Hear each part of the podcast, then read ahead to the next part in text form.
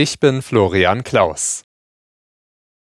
Bei Schüssen in einer Hamburger Kirche sind mehrere Menschen getötet und einige Personen verletzt worden.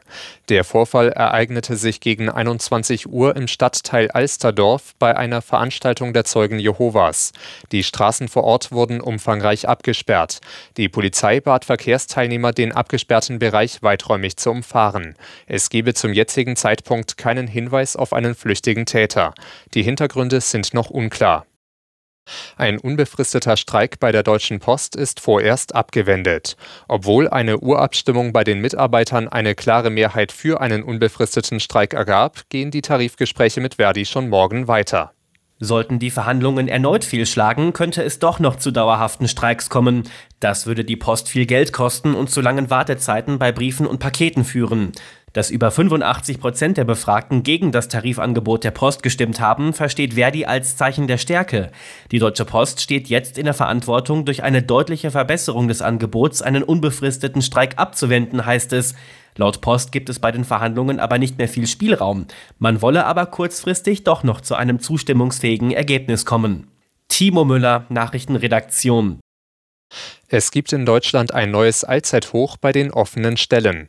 Aktuell sind auf dem Arbeitsmarkt rund zwei Millionen Arbeitsplätze zu besetzen. Das geht aus einer Erhebung vom Ende des vergangenen Jahres des Instituts für Arbeitsmarkt und Berufsforschung hervor. Im Vergleich zum Jahr zuvor sind damit 160.000 Stellen mehr zu besetzen. Der betriebliche Konkurrenzdruck um passendes Personal sei deshalb hoch, hieß es. Das ukrainische Atomkraftwerk Saporischja hängt wieder an der externen Stromversorgung.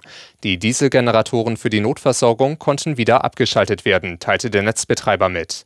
Das slowakische Außenministerium teilte unterdessen mit, dass man der Ukraine zehn Kampfjets für den Abwehrkampf gegen Russland liefern wolle. Ein konkreter Zeitplan wurde nicht genannt. Fußball-Bundesligist Freiburg hat sein Achtelfinal-Hinspiel in der Europa League knapp verloren. Das Team von Trainer Christian Streich unterlag auswärts Juventus Turin mit 0 zu 1. Bereits früher am Abend erkämpfte sich Union Berlin gegen Saint-Gilloise aus Belgien ein 3 zu 3.